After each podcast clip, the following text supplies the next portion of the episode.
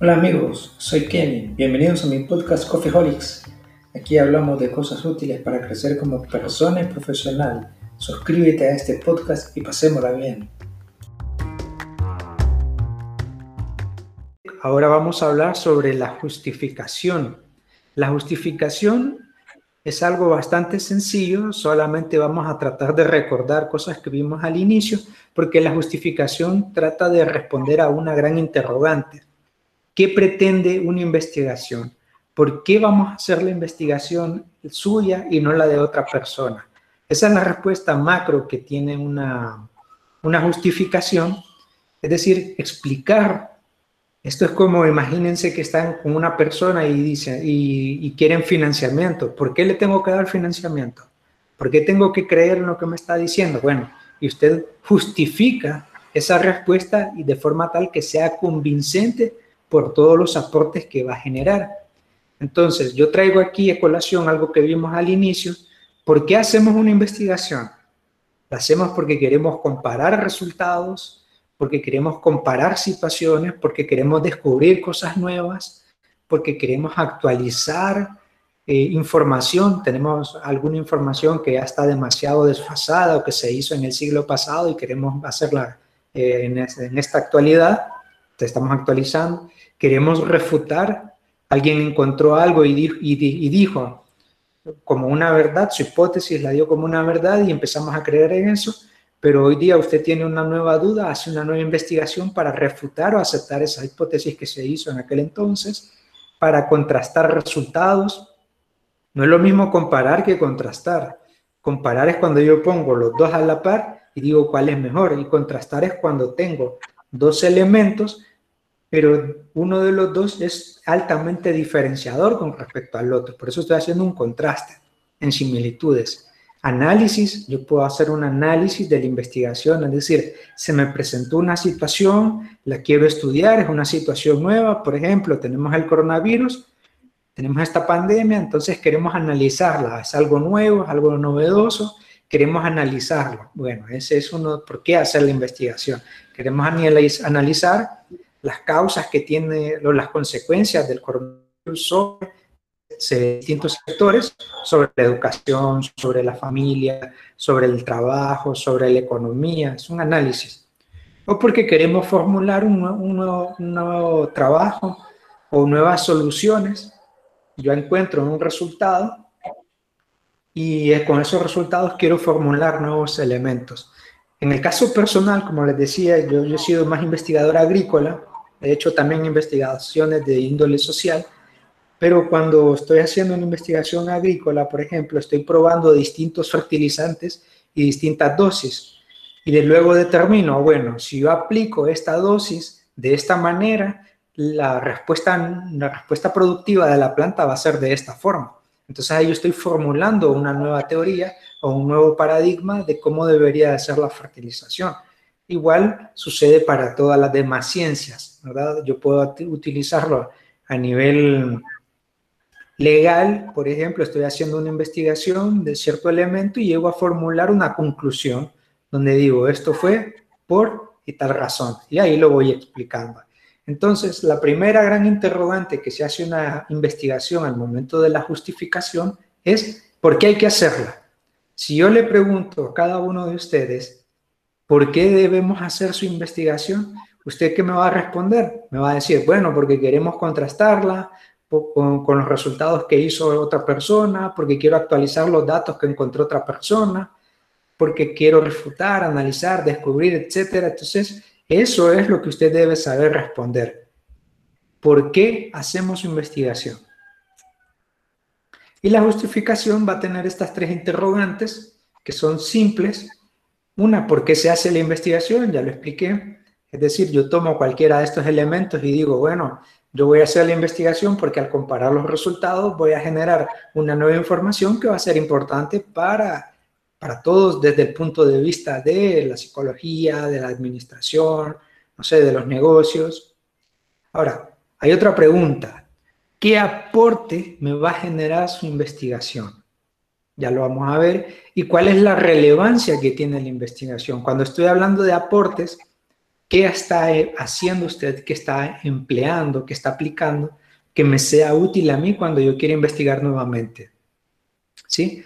Tal vez usted empleó una herramienta nueva y yo, o modificó una herramienta, la actualizó, la tropicalizó, como se dice comúnmente, y yo vengo, veo su, su herramienta, su instrumento y digo, ah, pues chica, esto está bastante bueno, lo voy a utilizar. Entonces ya me generó un aporte, un aporte desde el punto de vista instrumental. ¿Y cuál es la relevancia? La relevancia es porque puede ser moderno, porque puede ser eh, actualizado, porque puede representarme un valor en, en, lo intelectual, un valor teórico. O sea, tiene varias, varios elementos o varias aristas que le podemos agregar. Entonces la justificación es esto, es lo mismo que esto. Vamos a hacer la justificación de tres formas o de tres categorías. Primero, la justificación desde el punto de vista teórico. ¿Qué aporte teórico me está generando la investigación? Ah, aporte teórico. Bueno, nuevos conocimientos actualizados, datos contrastados, o hipótesis encontradas, en fin. Dos, una justificación práctica. Desde el punto de vista práctico, ¿qué aporte me da? Me da un aporte metodológico, porque cuando yo digo, ah, la metodología me está agregando cosas nuevas que yo no he considerado o que no se habían hecho.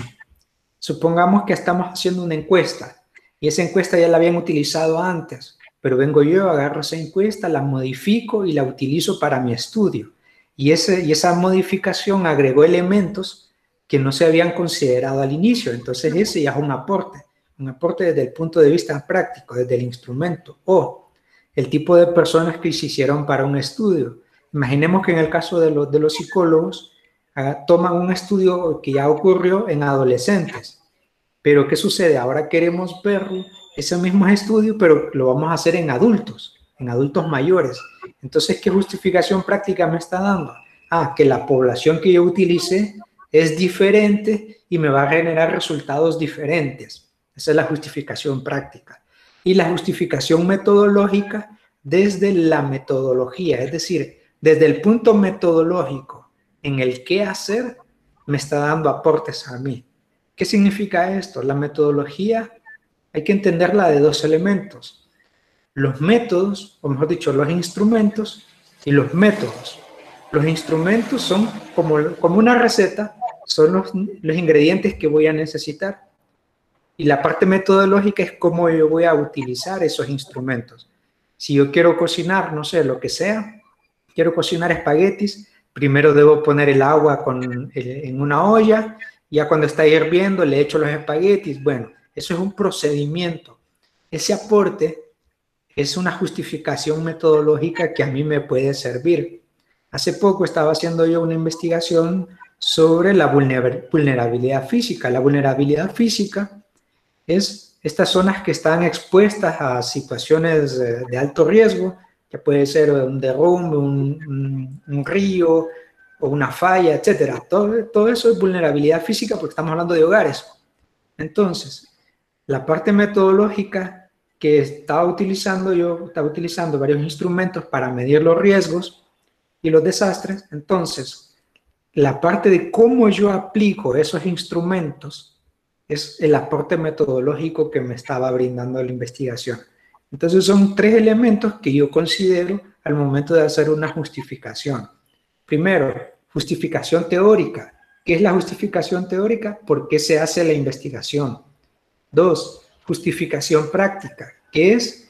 ¿Qué aporte genera esa investigación? Tres, justificación metodológica. ¿Cuál es la relevancia de la investigación? Entonces, son tres elementos que vamos a considerar siempre que estemos haciendo una justificación. Y cuando la estamos redactando, no necesariamente tiene que ser un documento altísimo, lleno de muchas cosas, ¿no? Simplemente explicar con pragmatismo qué es lo que voy a hacer y por qué yo debo hacer mi investigación desde el punto de vista de todos los aportes que haya considerado.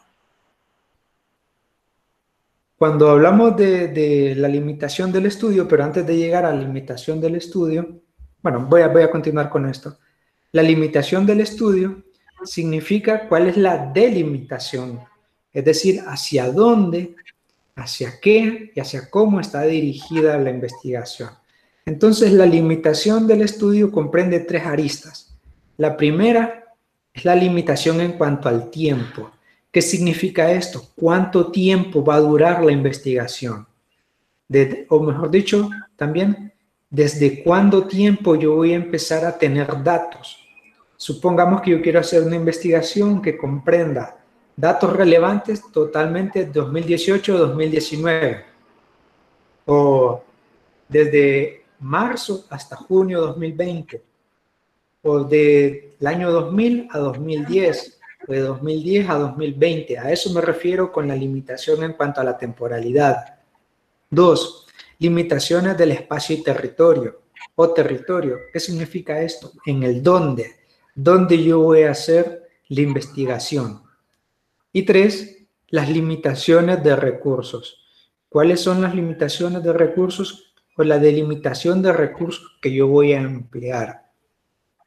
Bueno, entonces aquí es cuando yo me planteo estas tres interrogantes que a mí personalmente me gusta ponerla en la metodología de la investigación, hay quienes lo ponen aparte, pero es la misma explicación. Uno, ¿en cuánto tiempo o de cuánto tiempo yo obtengo la información? Dos, ¿en qué lugar voy a hacer la investigación? Ah, la voy a hacer en San Pedro Sula, la voy a hacer en Tegucigalpa, la voy a hacer en Occidente, la voy a hacer en, en Honduras, la voy a hacer en la región centroamericana, etcétera. Y las delimitaciones o limitaciones de recursos ¿Qué recursos se necesitan para hacer la investigación? Supongamos que vamos a entrevistar a varias personas y queremos grabarlas para luego hacer una transcripción y después de leer la transcripción hacer el análisis. Entonces, ¿qué recursos necesito ahí? Una grabadora.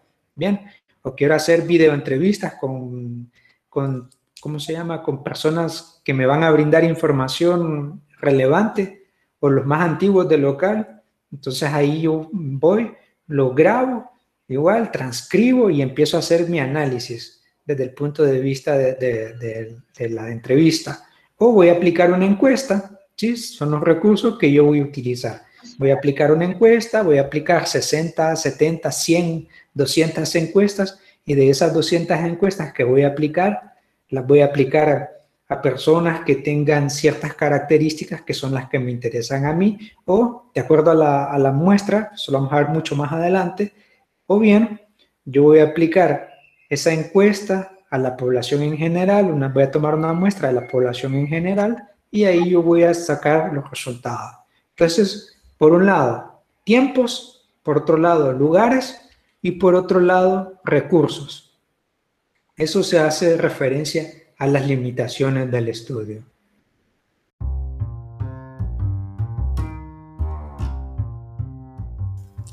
Este fue el Cofeholics de hoy. Te invito a que lo compartas con alguien que lo necesite y a escuchar mis episodios anteriores. Suscríbete para recibir nuevos episodios. Nos vemos la próxima.